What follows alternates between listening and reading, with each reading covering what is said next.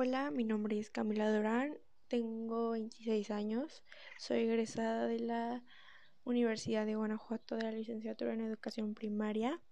Llevo 5 años ejerciendo mi vocación y me inspiré en escoger esta carrera por mis tías y porque siempre desde chiquita me había gustado enseñar, escuchar y hablar y estar con niños y yo escuchaba que mis tías cuando llegaban a la casa de mi abuela decían que se, cada año se llevaban una buena, una buena enseñanza, siempre se llevaban algo diferente porque siempre le tocaban niños con una personalidad diferente y eso me está tocando ahora a mí.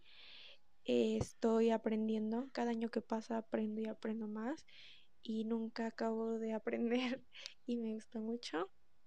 Sí, los consejos de mi mamá y de mi papá, que decían que siempre la carrera que fuera a escoger, siempre tenía que tener esa pasión, porque era algo a lo que me iba a dedicar toda la vida.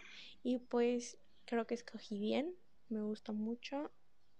Y a mi papá no le cumplí su sueño que él quería que estudiara, pero siento que no no es tanto el sueño que tenía mi papá, sino el sueño que tuviera yo.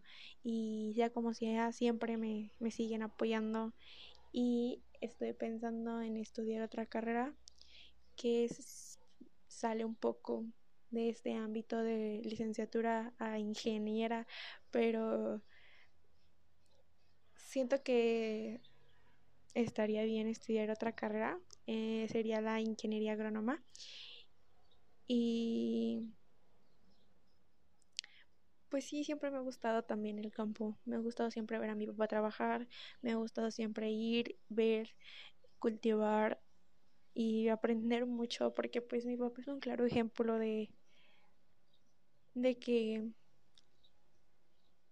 la pasión es ante todo y y sí aún no me decido pero estoy muy feliz ahora con mi carrera soy una maestra muy feliz porque tiene niños muy, muy buenos en todo lo que hacen y, y sí, espero seguir muchos años más en esta carrera.